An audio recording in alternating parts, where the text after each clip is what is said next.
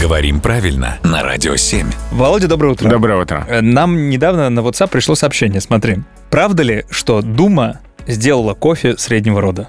Нет, Неправда. неправда. Вот тогда скажи, мы привыкли Думу винить во всех смертных грехах. Она к этому имеет хоть какое-то отношение? Ни, ни малейшего. На самом деле языковые нормы фиксируются в словарях, а не в законодательных постановлениях.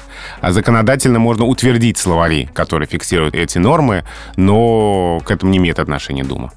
А слово «кофе» в русском языке все то время, что оно существует, с 17 века, оно испытывало колебания между мужским и средним родом. Нерешительное какое. Были времена, когда средний род вообще считался нормой, а мужской род ошибкой. Вот она что. Да, так писали некоторые справочники в конце 19 века. То есть все те, кто сейчас возмущаются и говорят, как же так ты вот этим своим средним родом, на самом деле некоторое время тому назад были бы абсолютно правы. Да. Но сейчас какая ситуация с этим словом? Она не меняется уже много десятилетий. На протяжении почти всего 20 века эта ситуация была неизменна, такая она и сейчас. Мужской род — это строгая норма, средний род — допустимое разговорное употребление. Тебе с молоком или обычный?